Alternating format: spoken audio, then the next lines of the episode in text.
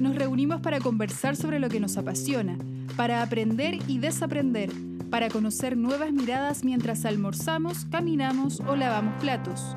En este podcast indagamos en la diversidad de las experiencias pedagógicas. Encuentros del cuarto tipo con seres de otros mundos. Bienvenidos a un nuevo capítulo de Paisajes Educativos. Buenos días, buenas noches, buenas tardes, oyentes, ¿cómo se dirá? Auditores del podcast Paisajes Educativos, su podcast preferido y regalón de la Fundación Escuela en Acción. Estamos aquí otro viernes publicando este episodio donde vamos a hablar de redes territoriales. Ya hemos hablado de otras redes, ahora vamos a hablar de redes territoriales, obviamente hablando de, de educación, de pedagogía de escuelas. Y como siempre, eh, estamos acostumbrados a saludar a Claudia Araya, que vamos a transparentar, le dio COVID, no sé si el viernes, pero por ahí se contagió de COVID y está en su casa. Esperamos que bien, que no con tantos síntomas, eh, porque a, todos nos pega diferente el COVID. No sé si a los invitados les dio COVID, ¿alguno de ustedes les dio COVID en esta... o pasaron invicto? A mí me dio, a mí me dio COVID, pero suave, muy suave. Ah, súper. ¿Eduardo? Sí, yo, yo también lo tuve y muy, muy, de hecho yo no me di cuenta, me, enteré que lo ah, tuve porque, porque a otras personas del hogar eh, le, tuvieron síntomas. Mira, a mí me dio dos veces. A mí me dio dos veces, así que bueno, tengo experiencia en eso por si Claudia necesita alguna, algún tips, yo le puedo dar. Como ya escucharon voces, estamos, eh, lamentablemente, somos, la idea era que no fuera tan heteronormado este, no sé cómo llamarlo, puros, puros niñitos varones aquí en la reunión eh, y estamos con Eduardo Vallejos. Eh, Eduardo, preséntate por favor, cuéntanos, ¿quién eres? Misterioso. Buena. Bueno, mi nombre es Eduardo Vallejos, soy padre de familia, eso es lo primero que, creo que me identifica, mi primer rol. Em, tengo dos niñas hermosas, soy profe también, eh, trabajo actualmente como jefe de programas de impulso docente, asesorando escuelas en aprendizaje socioemocional y, y nada, apasionado siempre con el tema de, de la pedagogía, de, de, las redes, de las comunidades. estoy muy feliz hoy día de compartir esta conversa con, con ustedes. Perfecto, Eduardo. ¿Y con quién estamos? Hay, otro, hay otra persona aquí en, en este podcast. Hoy día estamos con Ugolino, eh, de quién es el sostenedor de la escuela Novo Mar de, Puente Alto. Eh, y nos va a compartir hoy día un poquito de sus reflexiones, de su camino, de su viaje en, este proyecto educativo nómada. Eh, así que, Ugolino, te doy el pase ahí para que te, presentes tú también y nos, nos regale algunas palabras iniciales. Muchas gracias por la, por la invitación. Un saludo a todos los que nos están escuchando, sobre todo si hay docentes. Yo creo que les va a interesar algunas de las cosas que puedo hablar. En realidad espero que les interese.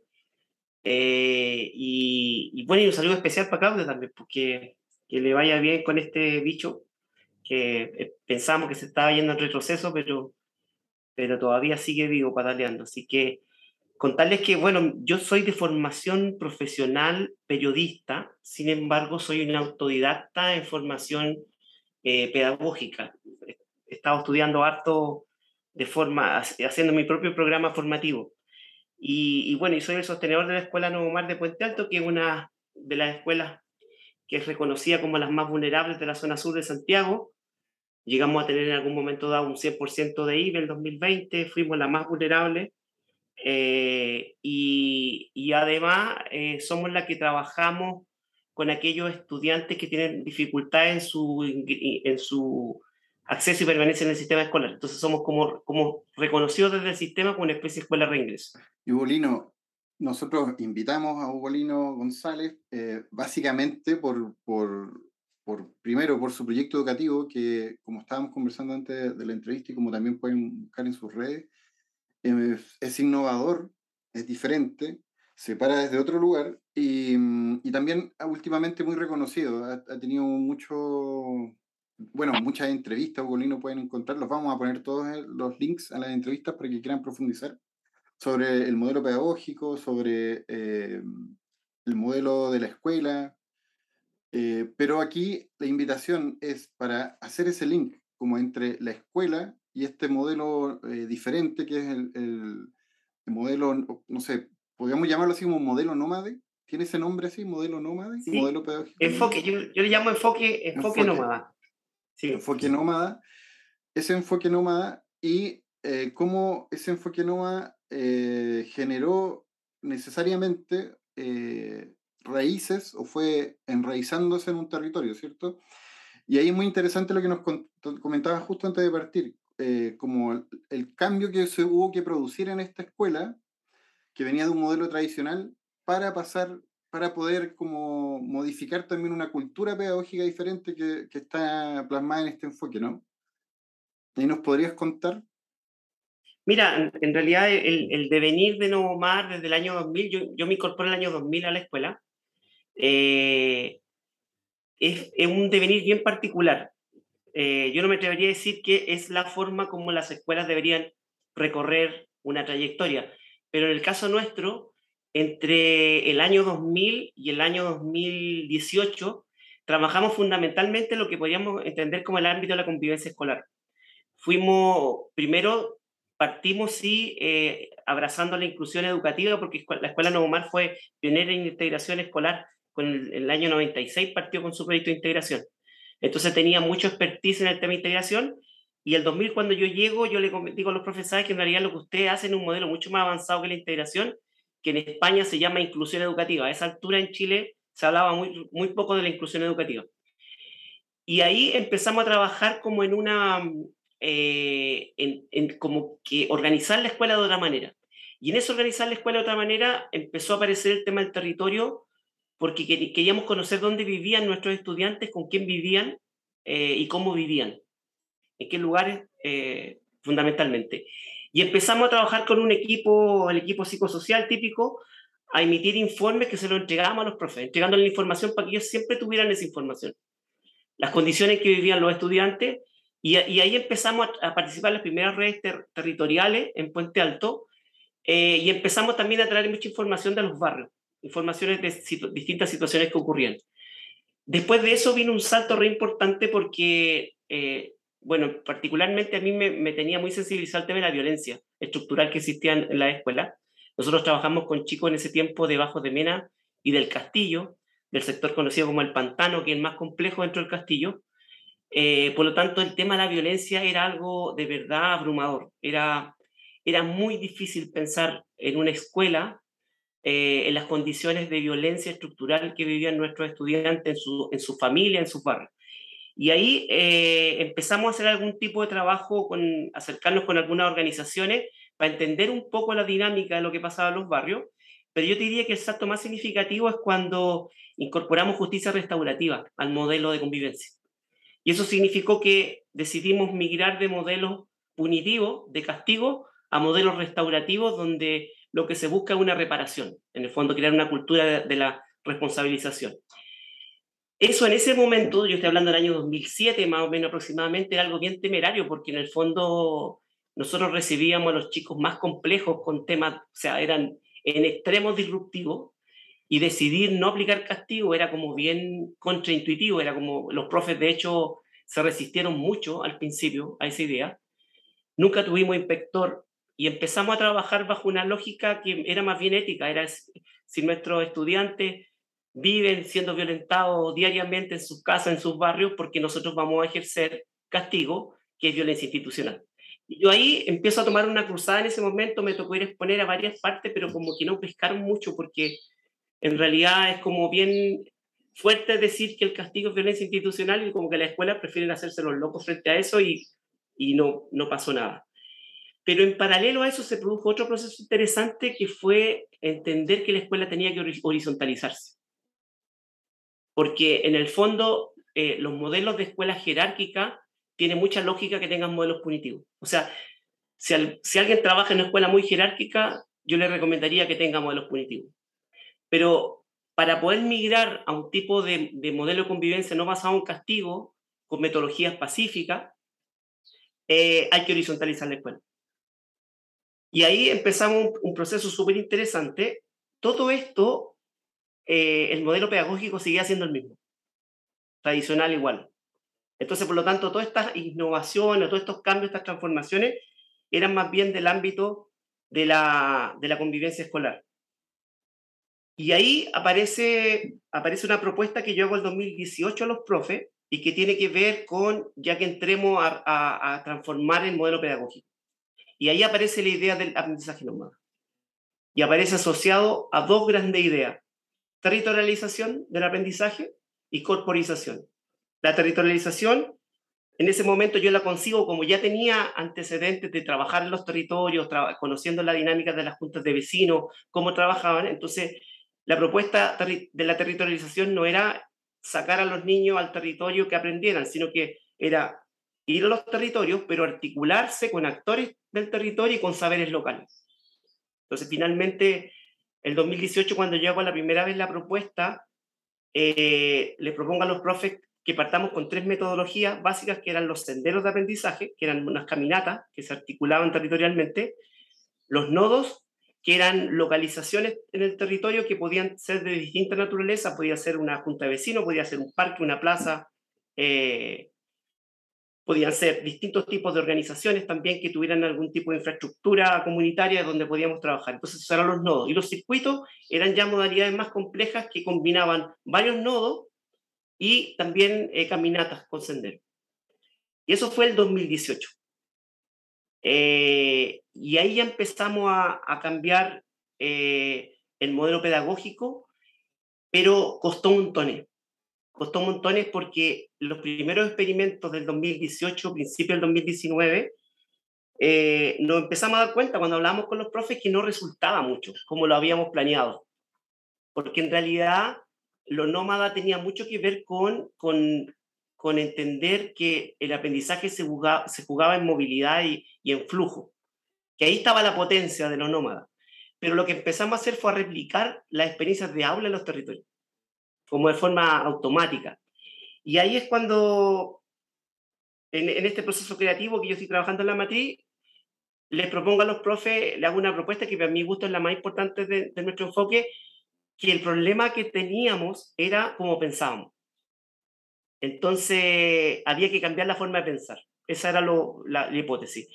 Y a partir de eso creo una propuesta de una matriz de pensamiento nómada, que probablemente no sé si pueda profundizarla ahora, pero básicamente una matriz de pensamiento lo que hace te permite observar la realidad de una manera, organizar esa realidad de esa manera a partir de cómo yo la observo y finalmente operar en la realidad de otra forma.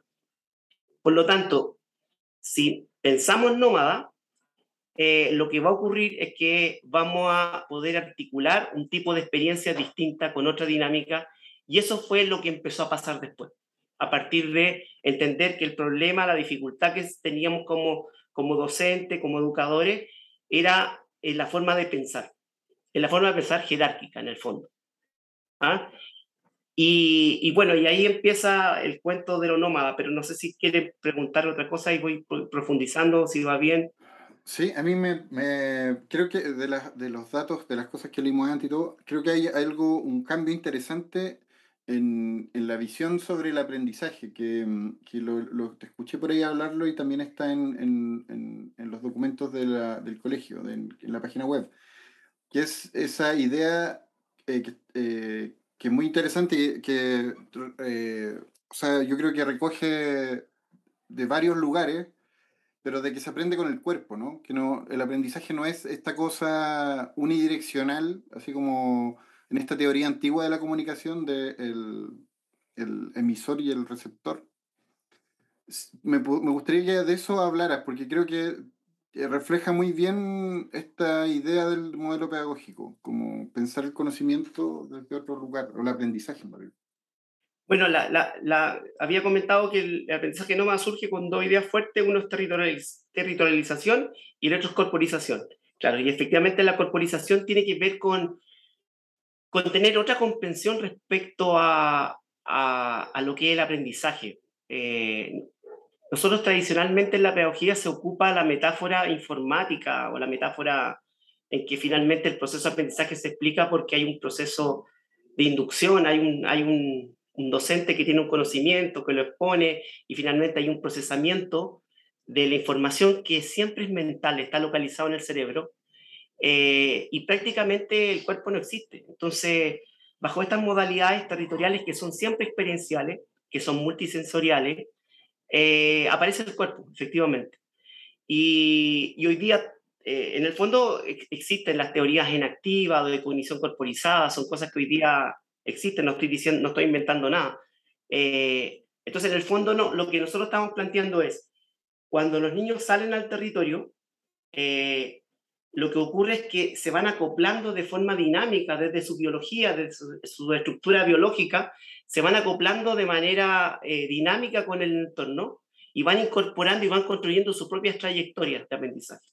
Entonces, por ejemplo, hay, hay un sendero y cuando los niños del, van caminando por el barrio, con un mapa que van, van consignando información que ellos van observando. Hay algunos que se quedarán observando un pajarito que está cantando en el árbol y hay otros que se quedan mirando un gato que se cruzó por el pasaje. Hay otros que van conversando. Entonces, entender un poco eh, que el aprendizaje se juega en un aprender con todo el cuerpo eh, significa entender de alguna manera esta dinámica de acople eh, con todos los elementos que van apareciendo en el, en el territorio. Entonces, eso posibilita, por un lado, que cada estudiante construya su propia trayectoria de aprendizaje, cosa que es bastante eh, contraintuitiva a partir de la experiencia de aula, que pareciera que eso es más complejo de lograr. Pero la experiencia nómada, eso es lo natural, eso es lo, eh, el reconocer que cada niño es una singularidad. Eh, y por eso es que los enfoques en activos son súper importantes. Nosotros hemos partimos con lo territorial fuerte. El próximo año empezamos a incorporar el trabajo más intenso en cuerpo. Pero en realidad hay poco que hacer porque en realidad es si tú creas condiciones de posibilidad para que el niño se despliegue en un territorio libre, no codificado, no preconfigurado por un adulto, lo que va a ocurrir es que ese niño va a aprender en una dinámica de interacciones con todos los elementos que hay afuera. O sea, en realidad eh, a lo mejor vamos a tener que trabajar un poco si, hay si es necesario generar un tipo de pedagogía, un poco para deconstruir al estudiante que está acostumbrado a, a, estar de forma más pasiva, para que se aventure un poco más en los territorios. No sé, a lo mejor tenemos cosas de ese tipo, tenemos que trabajar. Claro, ahí pienso de inmediato, bueno, nuestra fundación trabaja metodologías de aprendizaje activo eh, investigamos sobre eso, tratamos de hacer difusión, pero básicamente trabajamos en instituciones, eh, haciendo clases, formación a docentes, qué sé yo. Y ABP es eh, como una metodología que está como súper de moda, que toda la gente habla o, y trabaja en su, trata de trabajar en su escuela. Pero, claro, a nosotros nos hemos enfrentado a ese mismo problema que dices tú, como que el aula está en la cabeza, ¿no? El aula o jaula está en la cabeza, como que uno habita siempre en esa aula, o en esa jaula, no sé cómo decirlo. Y que la manera de cambiar eso es, es, es una cuestión, claro, no, no, quiero usar palabras grandilocuentes, pero claro, es como epistemológico, es eh, ontológico, es... Pero con eso estoy diciendo todo en el fondo está como encarnado en nosotros. Es como somos jerarquizados. Nacimos, no, las familias son en general súper jerarquizadas. Nacimos de estructuras, todas las estructuras son muy jerarquizadas. Y ahí pensaba en otra cosa. Lo vinculaba como esto de que haya partido desde la convivencia escolar. Porque me parece, eh, me parece que la violencia, eh, eh, la violencia tiene como bueno, primero que está enraizada en todo, o sea, hay violencia psicológica, violencia institucional, violencia física, pero tiene un impacto eh, muy profundo en las personas. O sea, está... Eh, Eduardo levantó la mano, pero quiero decir esto como que me hace mucho sentido que la, que la violencia haya sido un motor de, eh, de, cambio, que haya que, habido que cambiar eso, la violencia, donde se establece quizás la relación más primitiva del poder, como de, cómo yo puedo modificar la conducta de otro a partir de la violencia, que esa violencia puede ser institucional, insisto, simbólica o física. Entonces me parece muy interesante esa relación entre el poder, cambiar esas relaciones de poder, claro, cambiar las relaciones de poder para poder cambiar eh, el colegio desde, y, salir de esta jaula en el fondo o, del aula. Eduardo, perdón, me extendí, pero es que quería... Oye, no, pero está maravilla, porque creo, creo Bolino, que, voy, a, voy a hacer una bandeja a la, pregunta que te deja el, el Carlos.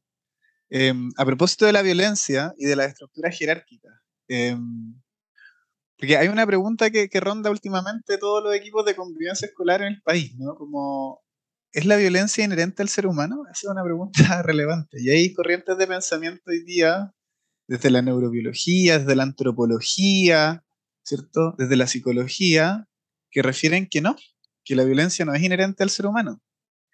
Eh, y que cuando éramos nómadas, a propósito del enfoque nómada, y no había un deseo de acumulación, eh, y andábamos livianos, ¿cierto? Eh, posiblemente había menos violencia interna, como que hay teorías que refieren eso, y, que, y que estos conflictos bélicos, como los entendemos hoy día, comienzan a emerger con, con mucha más como, como profundidad y frecuencia cuando, cuando las sociedades comienzan a sedentarizarse, ¿cierto? Y a acumular. Eh, entonces también creo que hay otro elemento relevante a propósito de, este enfoque nómada que, que, nos propone Novomar, ¿cierto? Y de, y de estos conceptos o, de las definiciones de, de, la violencia y de cómo operar eh, para disminuirla. ¿no? Bueno, mira, el, el, eh, nada es casual, en realidad la palabra nómada viene porque yo utilizo la metáfora exactamente de, los pueblos nómadas por varias razones. Una, por la utilización intensiva del territorio que tienen los nómadas, a diferencia de los, de los sedentarios que de alguna manera lo que hacen, construyen un territorio que de alguna manera se desacopla de la tierra. Entonces el nómada lo que hace cuando recorre el territorio, eh, él eh, se mueve, tiene, tiene procesos de movilidad en los territorios, pero donde es súper importante el reconocimiento de las regularidades que existen en la naturaleza, por ejemplo, para observarla. No es casual que en el momento que le llega la noche tiene que estar en un determinado lugar por ciertas razones y condiciones. A un nómada nunca se le ocurriría talar un bosque para cruzar al otro lado ni cambiar el curso de la agua. Entonces, esa primera, esa primera idea de, del territorio nómada es la que a mí me gusta mucho, y porque tiene que ver con que los territorios nómadas son territorios lisos, los de los desiertos y de los mares. Entonces, el territorio del aula es un territorio altamente codificado, preconfigurado, donde prácticamente lo que se busca es la, inamovilidad del estudiante, porque, porque entendemos que el aprendizaje es un proceso mental, por lo tanto, el cuerpo es un obstáculo ahí. Ojalá dejar el cuerpo en la casa porque según a esas se le puede ocurrir ir al baño, levantarse, hacer algo, tirar un papel. Entonces, eh, el territorio, lo que, lo que nosotros buscamos en el aprendizaje nómada es que existan territorios eh, libres, territorios lisos para los estudiantes, para los niños y niñas, para que esos acople sean hechos desde su motivación intrínseca, desde su deseo por acoplarse al mundo. Entonces, cuando digo esto, finalmente hay otra complicación. Entonces, el aprendizaje, entre la diferencia entre aprender y vivir es bien difícil. Operativamente hablando, es muy difícil distinguir uno de otro. aprendiendo vivo, vivo aprendiendo, una cosa así. Entonces, e, efectivamente, la metáfora nómada no es tan simple, trivial. Eh, la forma de organización de los nómadas no tenía que ver con jerarquía. La forma del liderazgo dentro del nómada tampoco tiene que ver con, con la tradición más occidental como nosotros entendemos el, liderazgo. Eh, entonces, efectivamente, la, la, la, metáfora para mí es, es, muy potente y me sigue y me sigue resonando y me convence cada vez más. Entonces, finalmente, lo que hace la escuela nómada es una escuela, la escuela nómada es la escuela que se repliega hacia afuera. La escuela tradicional se repliega hacia adentro. ¿Por qué? Porque necesita acumular poder y saber. Nosotros hoy día lo que estamos haciendo, en los, en los circuitos NOMA, lo que estamos desarrollando, básicamente lo que hacemos son movilidades que posibilitan encuentros, transformaciones y después todo vuelve a su lugar. Ninguna de las experiencias NOMA que nosotros tenemos hoy día necesitan algo parecido a la institución para que, para que ocurran. O sea, la evitamos en realidad porque, porque ahí está el problema. Ahora, una buena noticia, porque esto aparece igual como muy, muy rupturista, es que desde el punto de vista nómada, cuando yo pienso nómada, el pensamiento nómada no es dualista, no es blanco y negro. Entonces, el profesor de Novo Mar va a poder tener una experiencia más tradicional de aula y va a poder tener también una experiencia eh, de un sendero de aprendizaje, que, que, es la más emergente, la más hippie de todas las experiencias, la del sendero. Esa, esa prácticamente no hay planificación, no hay nada. Los profesores salen una caminata y lo, y, lo que va ocurriendo. Hay muy poca planificación. Entonces, lo que quiero decir es que en el fondo, cuando yo pienso en nómada, no es que deje de pensar de la forma tradicional, sino que modulo la realidad de otra forma, entonces disminuyo lo jerárquico. Porque, por ejemplo, si estoy trabajando en la experiencia de aula y la escala es de 1 a 5 y 5 es lo más jerárquico, probablemente me mueva entre 4 y 5 en el aula. Pero cuando estoy en el sendero, me muevo entre 1 y 2. Por lo tanto, cuando yo pienso nómada, no pienso en que digo una cosa así media esquizofrénica, digo, ay, soy nómada ahora, dejé de ser profesor. No, no, no. Sigo siendo profesor, lo que estoy haciendo, estoy modulando la realidad de otra manera. Entonces, eso es bonito porque en el fondo, eso es lo que, por lo menos a mí, me hace y me motiva altamente a seguir en el sistema escolar. Porque la idea es transformar el sistema escolar. Claro, porque... me parece... Perdón, perdón, te interrumpí. No, no, no, no, dale. Claro, es que me acordé de una, de una experiencia y de una. y de.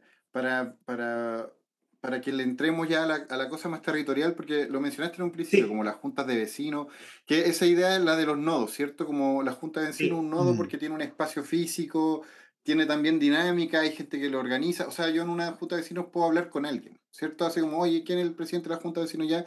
Y ahí puedo organizar, ¿cierto? Puedo organizarme con esa gente y, y también los clubes de fútbol. En los, en los barrios hay, hay súper estructuras, pues está lleno de estructuritas, está lleno de, de nodos precisamente.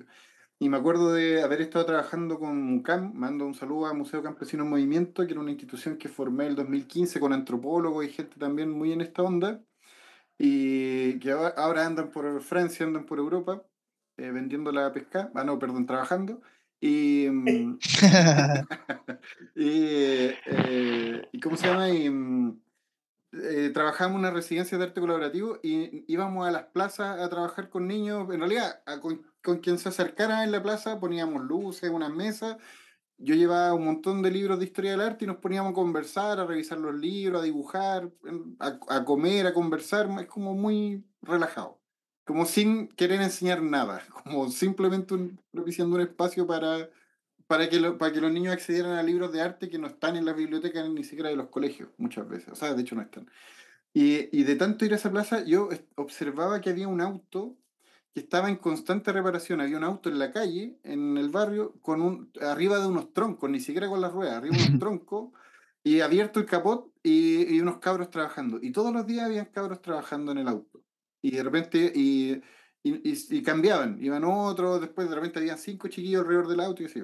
Y le pregunté a los estudiantes, oye, ¿ese auto cuánto tiempo lo llevan arreglando? Y los cabros así como un tono de broma, así, no, nunca lo, si no lo van a arreglar, si están ahí, están puro aprendiendo como puro, como equivocándose, aprendiendo.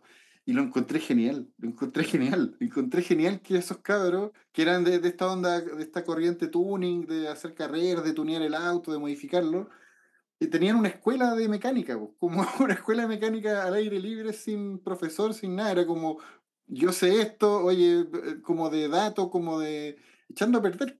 Y ya, probablemente, no sé, me habría encantado medir el impacto. Conversamos un poco pero claro, aprendían mecánica, pero con un foco súper puntual, tunear su auto, pues como mejorar el rendimiento, la potencia, con diferentes otros objetivos. Pero me, me, me hace mucho sentido eso, como que cuando uno sale de la sala de clase y se pone a observar los barrios, que yo creo que los profesores lo hacen, nos damos cuenta que hay procesos de aprendizaje eh, constantemente, pues en todos lados hay, hay artesanos en los barrios, siempre hay artesanos, siempre hay gente que genera oficios, que hace oficios.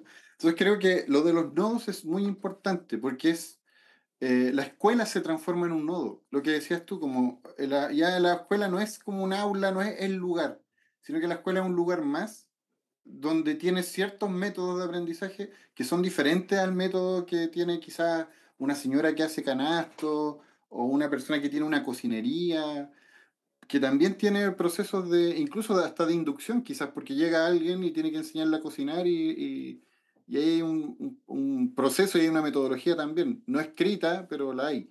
Entonces me gustaría como eh, preguntar eso, ¿cómo me di la media vuelta? Pero era para hacer, el, hacer la, la, imagen de que esos nodos existen, que uno se pone a mirarlo y existen.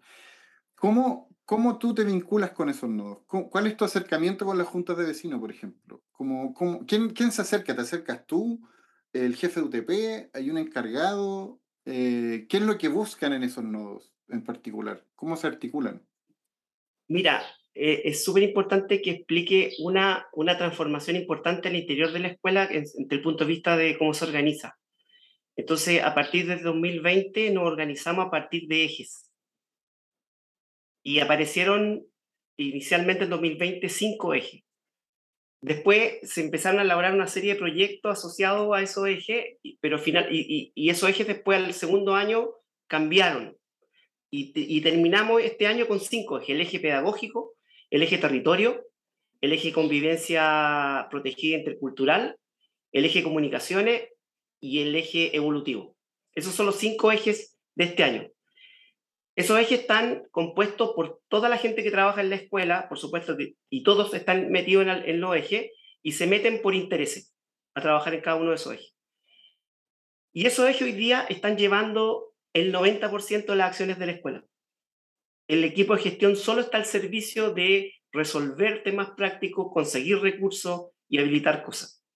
Entonces se crea un espacio intereje que es muy potente. Desde el punto de vista nómada, es mucho más importante el espacio intereje que los ejes mismos. O sea, en el fondo lo que estoy diciendo es que solo tienen sentido los ejes si están permanentemente interaccionando entre ellos y proponiendo, eh, eh, eh, creando y co-creando experiencias. En un espacio horizontal, ojo, un espacio cooperativo, la, la, la colaboración sigue siendo una práctica de espacios jerárquicos estos, son espacios cooperativos donde están todos conectados de forma inmanente. No hay, el eje pedagógico no tiene una, una, no está sobre los otros ejes, está al mismo nivel que el eje evolutivo, que el, eje territorio.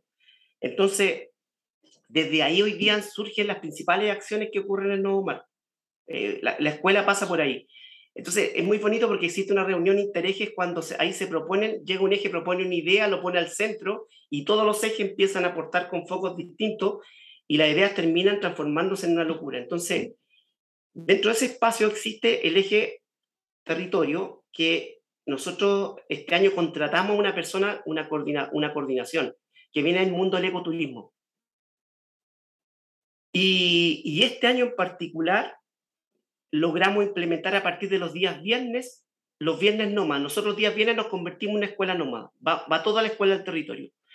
¿Qué es lo que hace la coordinación territorial antes? Establece contacto en el territorio, tiene salida, tiene conversaciones con actores comunitarios, busca talentos locales, reuniones con vecinos. Y otro, otro concepto súper importante para entender también lo nómada. Lo nómada recupera la intuición. La intuición eh, como, como camino eh, absolutamente válido, igual que la razón, para diseñar y construir experiencias de aprendizaje. Entonces es muy bonito porque los profes están funcionando hoy día muy desde la intuición. O sea, venir, ir llegando a la escuela, ver una, una higuera gigante y decir, oye, esa higuera gigante, hay algo ahí que puede tener, voy, converso, converso con el vecino, hay una historia en, en esa higuera, eso estaba plagado antes de higuera, dejaron la higuera más grande, entonces, finalmente eso se transforma en una experiencia de aprendizaje. Entonces, finalmente se visita al vecino, el vecino recibe a los cabros con un jugo, le cuenta la historia leyera y se transforma en una experiencia. Entonces, es súper importante la intuición para, para los nómadas, eh, porque efectivamente no, no, no funciona tanto esta otra forma más planificada y racional que tenemos cuando actuamos en el aula. En el, territorio hay que actuar de otra forma.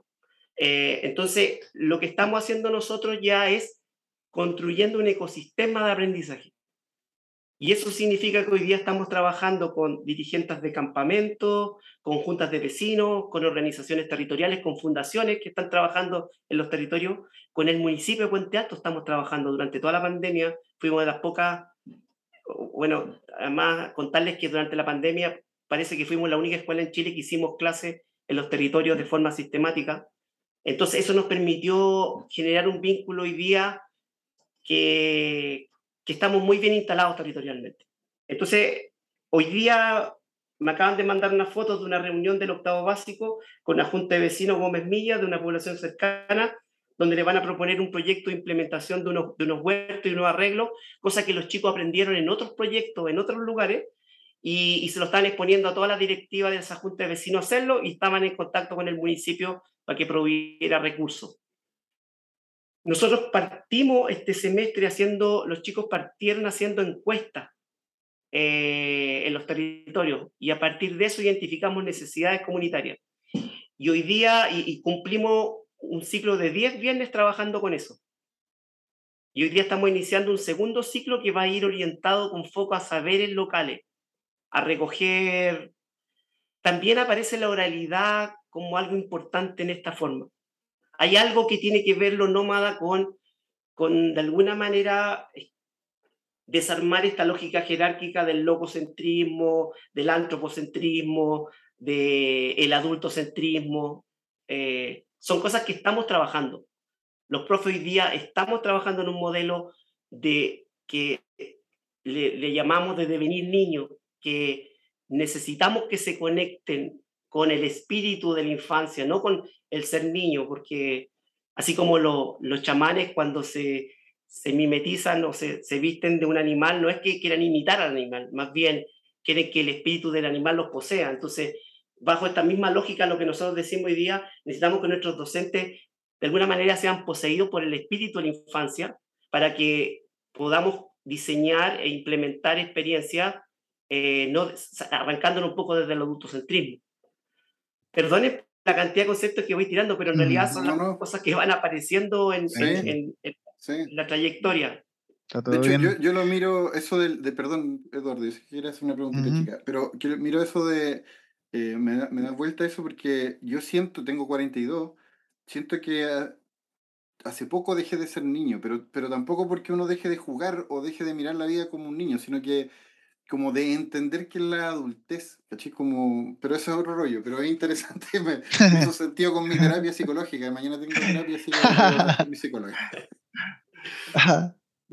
Buena, oye, da, yo mm, em, estaba muy absorto escuchándote, Bolino, y mm, me quedan dando vuelta algunas cosas. Primero, como me, me, me provoca mucha fascinación eh, la mirada ecosistémica que, que, que refieres, Em, y logro como ver ahí en esa mirada de ecosistema la, aparición de, múltiples nodos, ¿no? Como volviendo a estos conceptos que refieren también las redes de colaboración. Em, entonces veo ahí e identifico eh, en el territorio algunos nodos, pero también refiere el contacto con la naturaleza, lo mencionaste hace un, par de minutos atrás, y ahí tengo algunas preguntas, porque me, provoca mucha curiosidad el, saber cómo trabajan ese vínculo con la naturaleza en, en, una comuna que está tan densamente poblada, como lo digo desde la ignorancia misma, como yo vivo en regiones y pienso en Fuente Alto, se me viene de inmediato una imagen a la cabeza que es como todo muy urbanizado, ¿no? Todo muy, muy apretadito también, todo, las casas muy cerca una de otra, ¿cierto? Como, como ocurre habitualmente en los contextos que han sido marginados y vulnerados económica y socialmente. Eh, entonces, ¿cuál es el lugar que ocupa la naturaleza en este modelo? ¿Cómo, cómo lo trabajan? ¿Qué, qué cositas están haciendo que, que, quieras compartirnos? Sí, pues mira, el, el, nodo de aprendizaje en el fondo es una localización de distintas características que se transforma en un espacio de mm. aprendizaje. Puede ser un espacio abierto, cerrado y eso. Eso es técnicamente un nodo. Entonces, un nodo puede ser un parque, por ejemplo. Mm lo que nosotros estamos haciendo, estamos eh, en principio intencionando experiencias de conexión intensas con, eh, con ecosistemas naturales. Estamos yendo a los parques cercanos que tenemos en la, en la comuna. Mm. Eso lo estamos haciendo fundamentalmente en la primera etapa con los más chicos, con el primer ciclo. De alguna manera se estructuró de una forma bien orgánica estos dos, en un modelito muy simple en que en la primer ciclo queremos que las experiencias sean intensivas en conexión con distintos ecosistemas y en un segundo ciclo con transformación. Entonces los, los cabros del segundo ciclo, los más grandes, están trabajando con las metodologías nómadas y aprendizaje servicio. Y ellos son los que están hoy día implementando estos proyectos pedagógicos comunitarios. Mm, si pienso desde el punto de vista nómada, nómada no, no es más pedagógico que comunitario, son los dos al mismo tiempo. Las dos mm. cosas son las dos igual de importantes.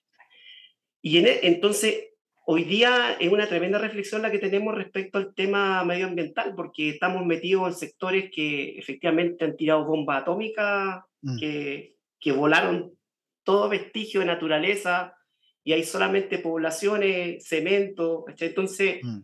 eh, además con un diagnóstico horrible de nuestros cabros, pues nuestros cabros mm. viven básicamente en dos cajas, o sea, viven encerrados en sus casas porque no pueden mm. salir porque puede llegarle un balazo, hay violencia, y llegan a la escuela y se encierran. Por lo tanto, ahí aparecen dos cosas que a mí me parecen relevantes en nuestro enfoque y que yo me atrevería a decir que son en estos momentos como un gran aporte al modelo educativo.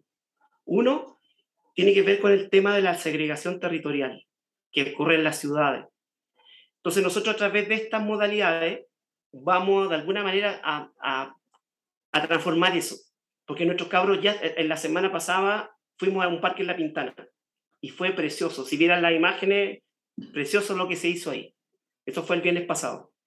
Eh, la próxima semana entiendo que vamos a, a, a, Las Vizcachas, el pueblito de Las Vizcachas, que también hay un parque también. Entonces, eh, por un lado, e, esta segregación que están casi predeterminado, por ejemplo, la gente que vive en campamento, la estamos rompiendo porque estamos llevando a nuestros estudiantes una vez a la semana a distintos lugares donde hay presencia de naturaleza.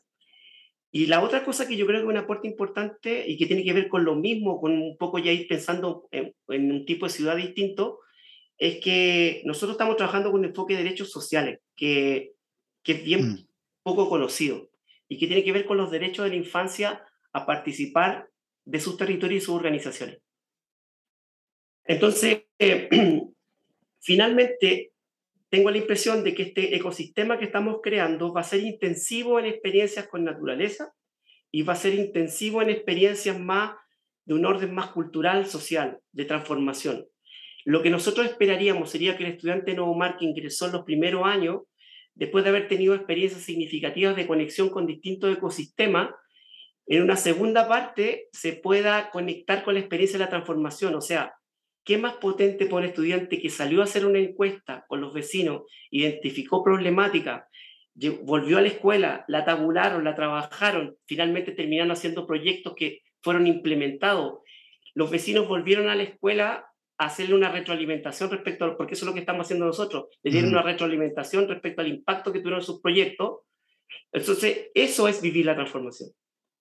Entonces, el ideal para nosotros sería que estamos partiendo, estamos partiendo de las primeras generaciones, que efectivamente un alumno de normal que pasara por todo el ciclo de la prebásica y la básica, eh, tuviese una experiencia significativa de, de, entender a propósito del cuerpo de, de una forma encarnada lo que significa la transformación.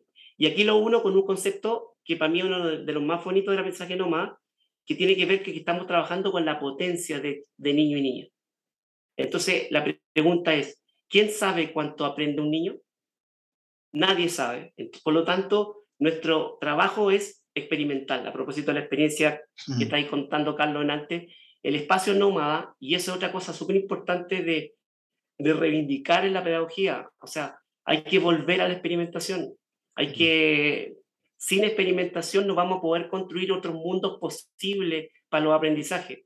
Y vamos a seguir reproduciendo y reproduciendo y reproduciendo. Entonces, eh, lo que finalmente les quiero decir es que, es que gracias a la intuición, a la experimentación y a esto de descodificar la escuela y que finalmente entender que se puede aprender en la ubicuidad del aprendizaje, se puede aprender en cualquier parte, eh, y que además si es articulado con los territorios y con los actores, estamos al mismo tiempo que los niños están, están aprendiendo, están transformando sus territorios, eso es finalmente todo el círculo del aprendizaje nomás.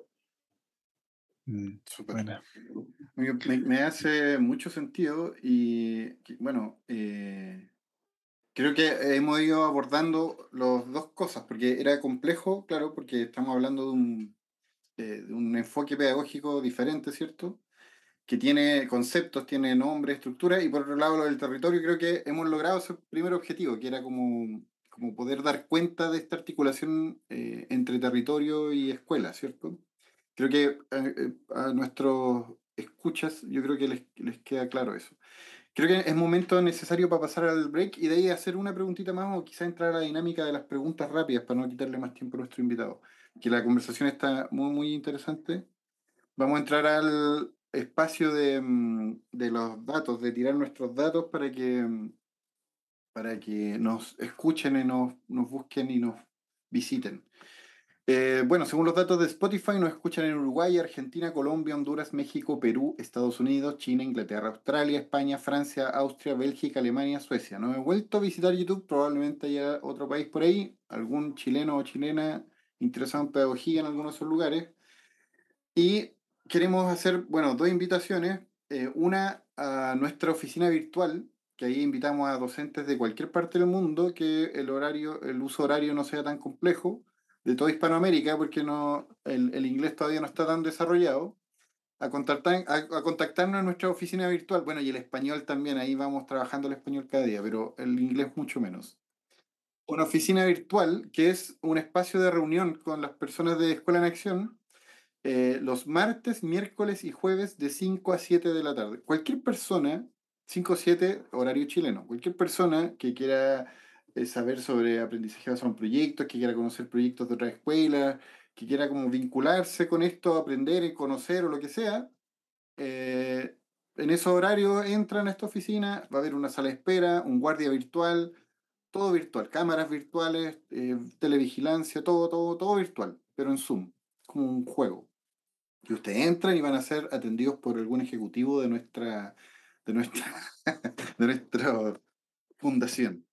Y ahí podemos conversar de lo que quieran, relacionado con aprendizaje basado en proyectos o metodologías activas. Y la otra instancia es la de Red Docente en Acción, que es eh, la red que estamos eh, propiciando nosotros como Escuela en Acción, donde eh, tratamos de juntar o vincular, en realidad más que juntar, vincular a profesores que aplican aprendizaje basado en proyectos a lo largo de Chile, que han trabajado con nosotros porque, bueno, ahí también hay que decir que nuestra fundación tiene un enfoque particular de aprendizaje basado en proyectos, eh, mucho más contextualizado y como dice eh, Ugolino, como nos interesa mucho que las escuelas se acerquen a los territorios, como descentrar o, o abrir las escuelas, ese es como uno de los enfoques de nuestra fundación.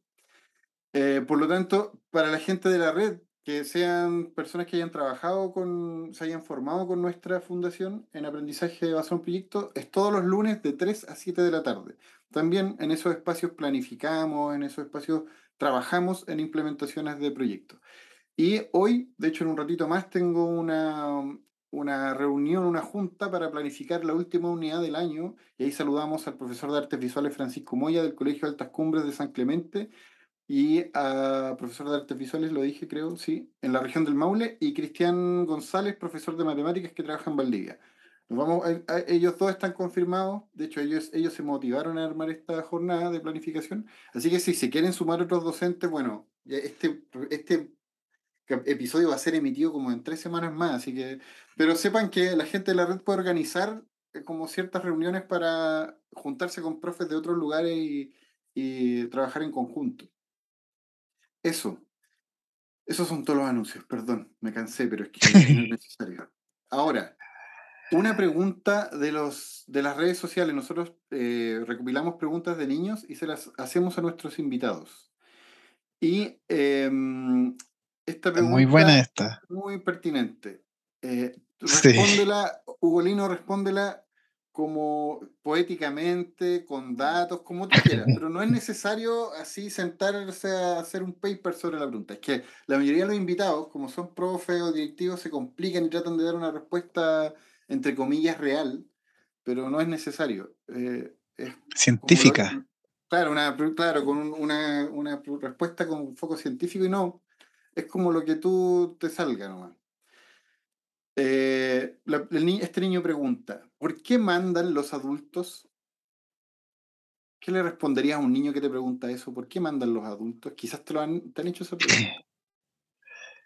Uh, tremenda pregunta, pues los niños se caracterizan por hacer preguntas Bueno, en principio mandan los adultos porque son los adultos los que construyen el mundo de posibilidades que, que vivimos.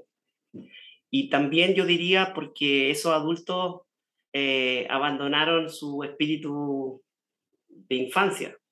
Eh, y, eso yo creo que es lo más grave, porque en realidad el espíritu de la infancia no tiene que ver con una edad cronológica.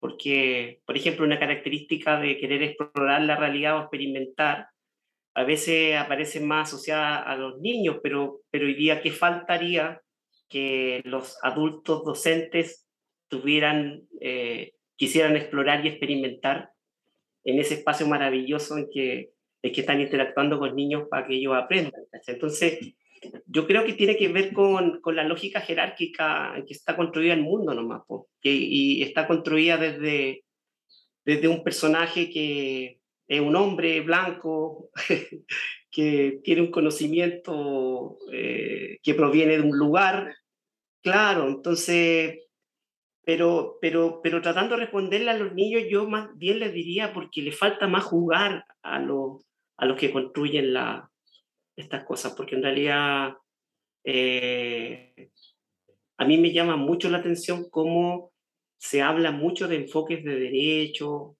y en la práctica son inviables, y son inviables. Si las escuelas son jerárquicas, tienen violencia institucional, entonces son inviables. Yo, yo diría que si se sinceraran la escuela y dijeran, mejor no hablo de enfoque de derecho, porque mm. en realidad no, no puedo hacer mucho, porque en realidad la forma como está estructurado eh, todo, todo el espacio es un espacio altamente jerárquico, adultocéntrico, eh, donde además el, el, mismo concepto del aprendizaje eh, no ayuda mucho tampoco, porque en realidad es mm. bastante pasivo el rol de los niños en el, en el proceso.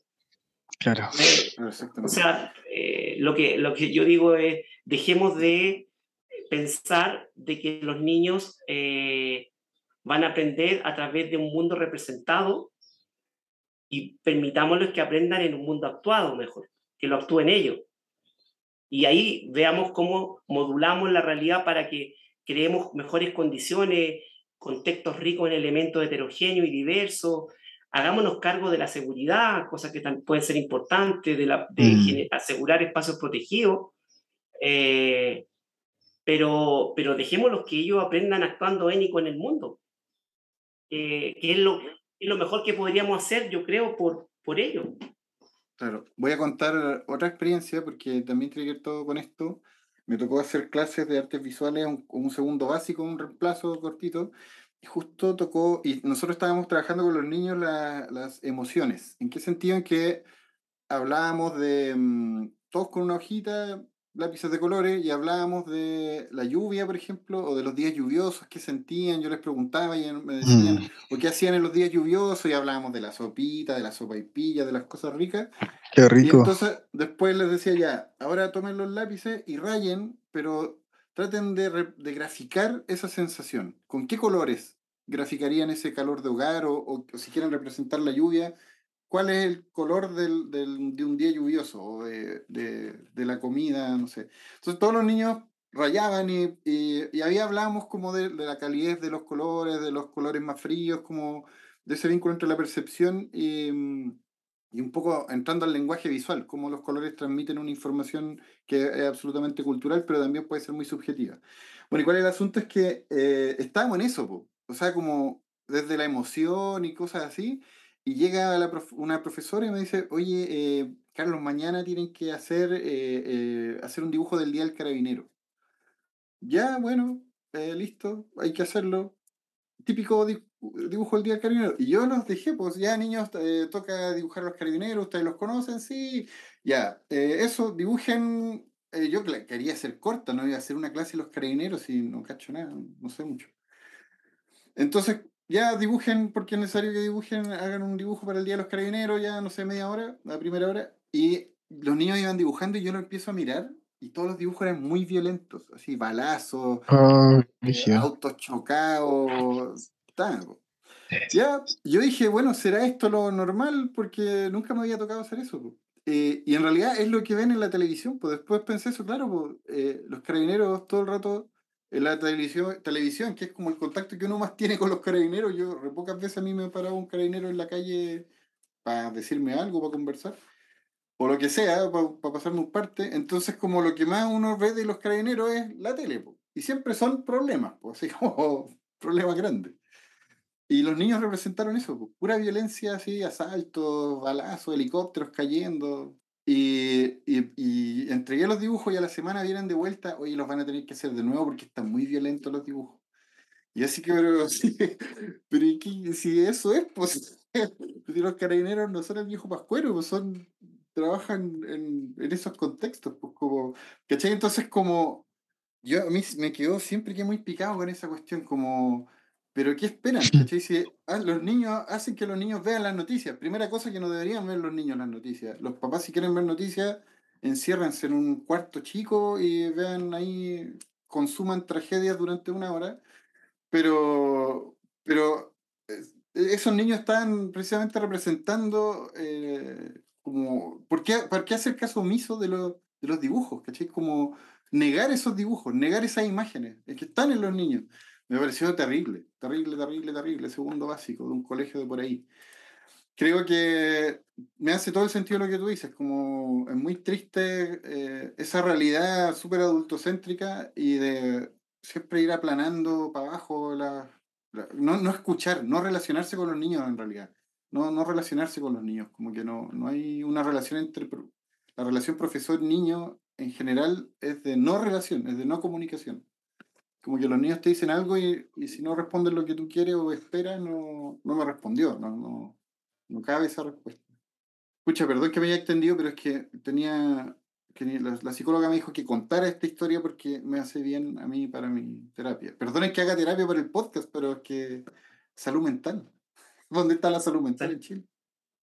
Sabes, Carlos, que, que, en realidad, si yo tuviera que identificar, por ejemplo, una metáfora, ¿dónde, dónde está una, la fuerza que es la que tiene como poseído este proyecto y eso, viene de una convicción ética súper fuerte y tiene que ver con las cosas que estamos hablando. O sea, esa idea de por qué si los niños están encerrados en dos cajas no van a tener posibilidades de conocer los territorios de otra forma, o esta idea de la violencia institucional de la escuela.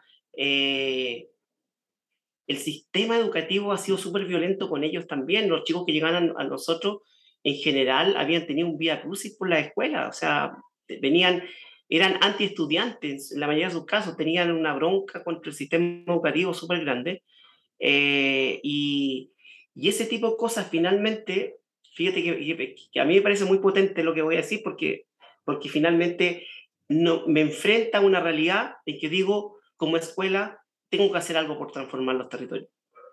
Yo sé que eso es locura, dicen, eso no tiene nada que ver, como, como lo ha dicho alguna vez mucha gente de supervisores del Mineduc, concéntrense ustedes en los aprendizajes de sus niños y no tienen por qué andar, no han dicho cosas de ese tipo, salvando a...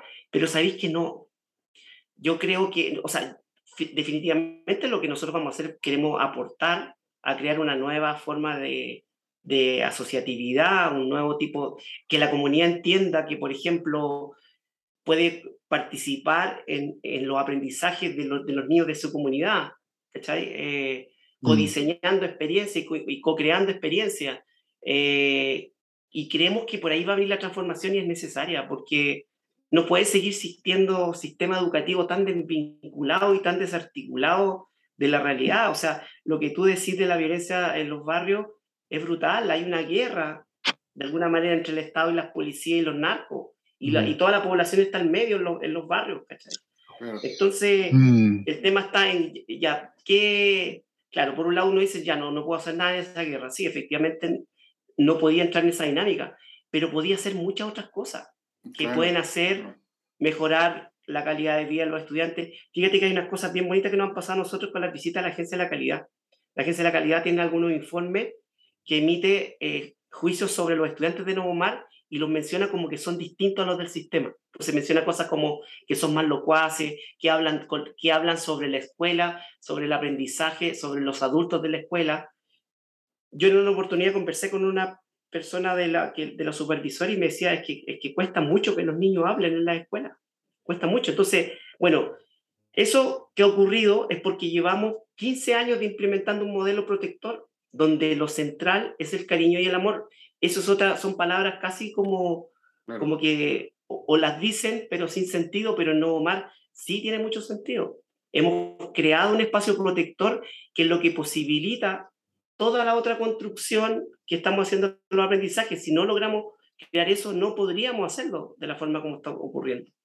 Y esos temas siempre quedan como de lado. Los profes hoy día están en un proceso de transformación personal súper potente. Están revisando no solo sus prácticas desde el punto de vista profesional, sino que están viendo cómo en sus vidas, por ejemplo, el miedo ha sido muy importante y, y, fue un obstáculo en su momento para salir y soltar el control y dejar que los niños, y cuando empezó a darse cuenta que los cabros disfrutaban, no, había, no gastó ninguna energía en controlarlo, ¿cachai? Esa, eso solo aparecen los profes que dicen, aparece el liderazgo de estudiantes que nunca había visto. Liderazgos territoriales, por ejemplo, los mm, chicos mm. que viven en ciertos barrios. No hay que gastar ninguna energía en, en, en, en la disciplina como la entendemos, porque, porque todas estas experiencias tienden a que los chicos se autoorganicen en los espacios. Entonces, eh, yo creo que finalmente todo el tema es un tema de, de transformación profunda. Mira, la historia de Nuevo Mar en realidad yo la vi de una manera hasta hace muy poco distinta como la veo hoy día. Hasta, hasta hace muy poco yo la veía como una escuela muy marginal, en los bordes del sistema, casi cayéndose, desapareciendo. En algún momento dado el semáforo rojo, en otro momento dentro de las 120 escuelas que el Ministerio quería cerrar por bajo resultados CIMSE, con una autoestima muy baja porque efectivamente el Ministerio nunca veía ninguna de las cosas, de las cosas que he estado comentando sobre todo en convivencia, ahora con el aprendizaje nómada, sí nos están observando. Entonces, y de repente me di cuenta y entendí que en realidad Nuevo Mar quizá es la única escuela que con propiedad aplica la autonomía, la flexibilidad y la diversidad que están asegurados en el sistema educativo, son principios que están en el sistema educativo. O sea, yo la gente que está escuchando le invitaría a que, a que construyan proyectos con autonomía en vínculos con los territorios, respetando las reglas locales de los territorios, respetando además los estudiantes con los que trabajan, abriendo un poco más la escucha y desde ahí abriéndose a la transformación y construyendo, porque eso finalmente es lo que nosotros hicimos. Lo que nosotros hicimos fue siempre estar eh, eh, de manera flexible, no obligando al estudiante que se adaptara a la escuela, sino que nosotros de alguna manera también adaptando la escuela a ellos.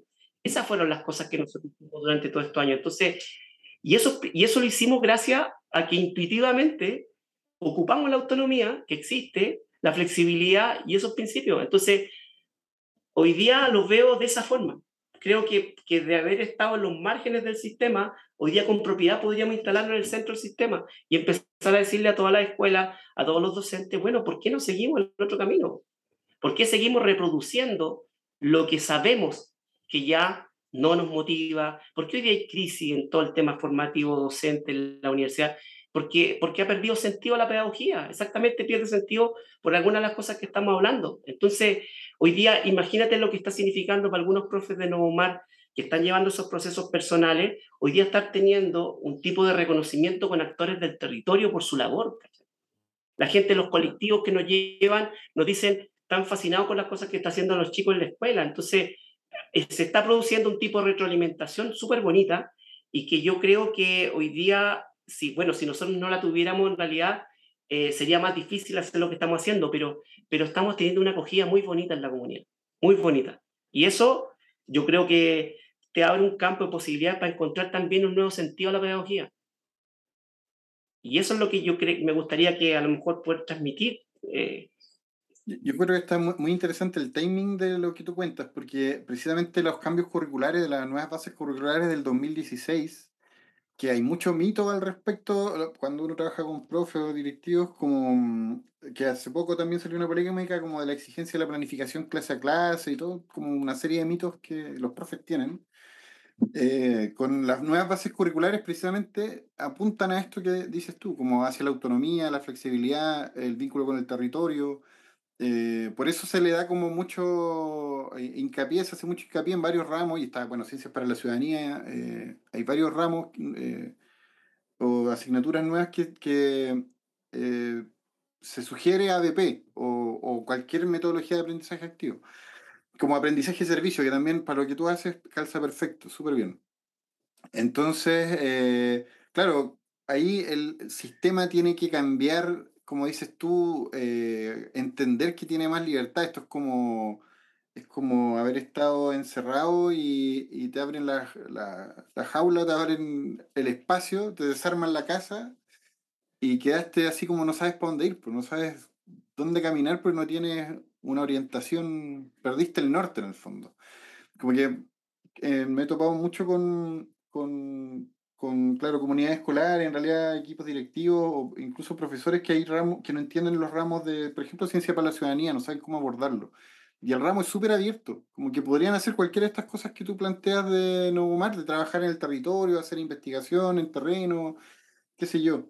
Y, y, claro, los profes no están preparados para eso, no, no están preparados para estructuras más jerárquicas, más jerarquizadas y, y, no tan transversales y, en realidad no están enfocados tanto en el aprendizaje. Que, claro, es el foco cuando se habla de evaluación para el aprendizaje o se eh, habla de el aprendizaje, es porque se pone el foco en los estudiantes.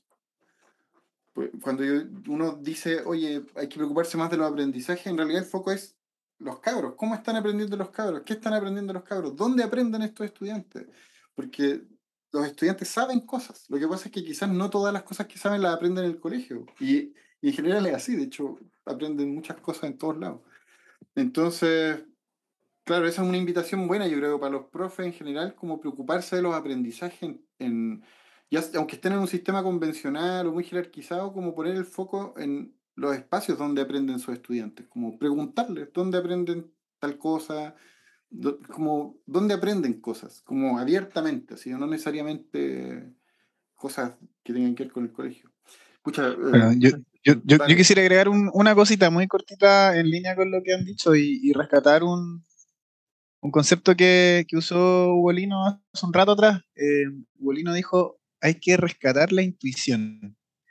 Em, y yo creo que es tan simple y tan profundo y tan bello como eso, como, como, como lo ofrece también el Tao. Mira qué curioso, yo he estado leyendo mucho el Tao últimamente, el Tao Tequín. Y no sé si ustedes cachan, pero el Tao lo escribió Lao Tse en oposición precisamente a todos estos paradigmas más racionales, más cognitivos, con, un, con una intención de, de volver a esa sabiduría más ancestral que está muy asociada a la intuición. Y, es rico conectarse así, ¿no? Yo, yo, creo que ya que estamos invitando a la gente y a los profes, etcétera, yo, pienso en mis hijas y, y, lo que más me conecta con ellas es, la, es la curiosidad más genuina, más pura de entender cómo es que se están enfrentando a todo lo que están viviendo en este preciso instante, ¿cachai? Y porque yo no logro, o sea, jamás la voy a poder entender. Y como adultos jamás vamos a poder entenderlo desde nuestras perspectivas racionales con suerte no entendemos a nosotros mismos. Entonces, creo que hay que, nada, me, encanta lo que, lo que han dicho y, me sumo a esa invitación, ¿no? a volver a rescatar la intuición y, la curiosidad genuina con, afecto. Sí, muy, muy grata la conversa. Bueno, se extendió un poco más de lo que teníamos planificado para no quitarle tiempo a, a Ugolino. Vamos a la última parte de nuestra de nuestro podcast, que es como un clásico porque nosotros estamos recopilando estas respuestas, nos, nos parecen, siempre nos, nos interesan mucho. Eduardo, las quería hacer tú, yo he hablado un montón, me duele la mandíbula y tengo... ¿Podrías hacerle las preguntas? Eh, claro, sería, respuestas rápidas. sería un honor para mí hacer las preguntas cortas y respuestas rápidas. Bueno, eh, dale, dale. un clásico. No, no, no, está haciendo tiempo, está, está en el documento, sí. Ya, sí, estoy ahí, estoy ahí. Sí. Eh, nada, Abuelino, como le dice el, título de la canción, preguntas cortas, respuestas rápidas, y te voy a hacer tres grandes preguntas, muy cortitas, y tú me vas respondiendo rápido, como una metralleta, desde la intuición. Entonces vamos con la primera pregunta. ¿Qué fue lo último que aprendiste?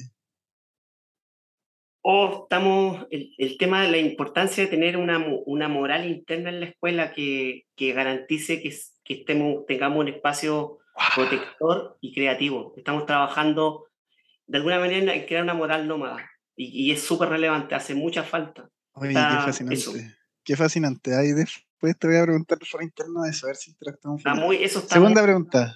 Muy Perdón. Está bueno, está bueno. Porque, cortito, la moral, por ejemplo, occidental es muy externa. debemos responder a, a, Debemos portarnos bien, porque si no nos van a castigar. ¿no? Como es, es, muy externa, ¿no? Entonces está interesante eso la moral interna. Ya. Segunda pregunta, ¿cuál es la palabra que más has repetido esta semana? Eh, oh, yo creo que estoy pegado con ecosistema, es una palabra que, y flujo. ecosistema y flujo. Estoy pensando todo el rato en, en red. Excelente. Y la última, hoy asumes como ministro de Educación. ¿Cuál es la primera medida que emprenderías? Uh, trataría de hacer una campaña comunicacional para la escuela para que dejen de temerle al ministro y al ministerio y para que se oh. aventuren más a, a crear, menos, que, que, que, se conecten menos con la lógica prescriptiva que tiene la normativa, que pesquen menos, no sé, mm. eh, sería una especie de anticampaña, porque sería como, como quitarme poder quitarme poder, poder, poder, para que de verdad emerja más autonomía, más flexibilidad en la escuela y que traten cada proyecto de construirlo de acuerdo a sus realidades, a sus territorios, a sus estudiantes. Sí. Buena. Bueno, vuelvo a poner ahí el foco. Eh, denle una vuelta a las bases curriculares, porfa, los directivos revisítenla y entiendan que lo que dice ahí, háganse cargo, porque dice eso precisamente, como flexible, autónomo em, empuja eso, así que lo está diciendo el libro, lo está diciendo la ley, háganle caso. Eh, eso, súper buena respuesta, Bolino, me encantó la conversa, me hubiese gustado que hubiese durado más, pero mi té se está enfriando y la palta se está poniendo negra. Eh, y está, está cara la palta, así que hay que ir rápido. Mira, eh, de, bueno, despedirnos, agradecer agradecerte, tío Bolino, de verdad, muchas gracias por, por, por existir. Ah. no, de verdad, de verdad, de verdad. Es un, faro, es un faro en, en, en la neblina, en este océano. Y, y está súper interesante, ¿no? Pucha, me encantaría que pudiéramos conversar más para, para incluso visitar tu escuela. Me encantaría como fundación ir a visitarlo, conversar y, y nada, sin ningún proyecto más que conocerlo. Y cualquier cosa que necesiten, nosotros bienvenidos a, a, todos. Y bueno, agradecer a Eduardo también por, por su tiempo y su espacio. Eduardo está en Chillán, tú vives en Chillán, ¿cierto? Sí, así es, muy feliz. Me suma la gratitud. Em, visita mientras tanto el Instagram de Nuevo Mar, está bueno. Están subiendo ahí hartas cositas de lo que están haciendo y una buena ventanita para ir conociéndolo un poco más del trabajo. Eso, redes sociales de Nuevo Mar. Eh, eh, el link a la escuela nosotros lo vamos a poner en Spotify para que la gente pueda entrar y las redes sociales también lo vamos a poner. Y bueno, agradecer a todas las personas que nos escuchan. Em, eh, Hugo, si tienes, Bolino, si tienes alguna, alguien a quien agradecer esta semana, o esto va a quedar en el Spotify, pero eso lo hacemos porque queda en el tiempo extendido. Mira, agradecer un montón decir que en realidad lo mejor que podría pasar si que alguien se interesa más es que nos trate de visitar. Eh, estamos absolutamente desbordados por las acciones. Yo, nadie es capaz hoy día de explicar lo que está pasando ahí porque estamos desbordados, están pasando muchas cosas. Eh, y decirles también que en enero nosotros queremos hacer una feria nómada, la última semana de diciembre, y que va a ser la primera. Y la feria nómada tendría como objetivo eh, celebrar que la, y agradecer a las comunidades porque nos abrieron sus puertas en los territorios, las organizaciones sobre todo, los vecinos, para trabajar. Y segundo, que queremos fortalecer el ecosistema a través de una idea súper básica y que tiene que ver con posibilitar a través de movilidades encuentros. O sea, estamos invitando a organizaciones externas que los dejamos invitados a ustedes. Si quieren, durante esa semana desarrollar algún, algún tipo de actividad en el territorio, nosotros los ayudamos a articularla territorialmente y la implementamos. Entonces, detrás de esto hay una idea que a mí en lo personal es la que más me huele los sesos, que es, son transformaciones para la transformación social, o sea, movilidades para la transformación social. Entonces, queremos que la feria de alguna manera represente ese espíritu. Y ya están comprometidos la Fundación en Movimiento de, de José Vidal. Estamos en conversaciones con varias otras organizaciones que se están metiendo hoy día. Acabo de conversar con Huertos Comunitarios, también se mete. Entonces, invitar a todos los que estén interesados que nos contacten, eh, porque la idea es que hagamos un ejemplo de, durante un periodo corto, en, en, los territorios en Puente Alto, donde estamos armando el ecosistema, que podamos hacer una articulación bien potente entre actores que vienen desde afuera con actores locales y construyamos experiencias de aprendizaje para niños, para adultos, para tercera edad, para lo que sea. Súper. Dale, dale. Yo no puedo comprometer a mi institución, pero yo voy de cabeza. Voy. voy. voy, a, a. No, pero yo creo que sí, Fundación, la Fundación va. Muchas gracias, muchas gracias, de verdad. Muchas gracias, Ugolino. Un gusto, un placer. Eh, nos vemos en otro episodio más. Bueno, Eduardo, quería agradecer a alguien, perdona, se me fue.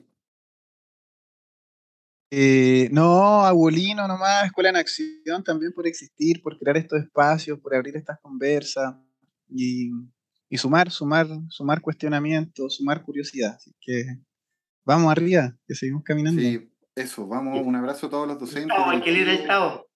Sí, le dan el Tao, vamos a poner el link ahí en una versión pirata en PDF para que la lean. Supongo que el señor no se va a enojar el autor del libro, supongo que Oye, recomiendo, recomiendo la versión de Gastón Sublet en español, está buena, buena. Ah, ya, la, em, esa, Gastón puede ser que no, sé, que preguntarle. Yo vengo estudiando el Tao hace rato, tiene, la matriz de pensamiento tiene mucho el Tao, de filosofía oriental. Excelente. Ya que la palta, la palta me está gritando, se está poniendo negra. Está muy negra. Gracias. estén muy bien. Muchas gracias muy agradecido. Lo pasé muy bien además. Gracias. Gracias, chao, chao. Chao, chao.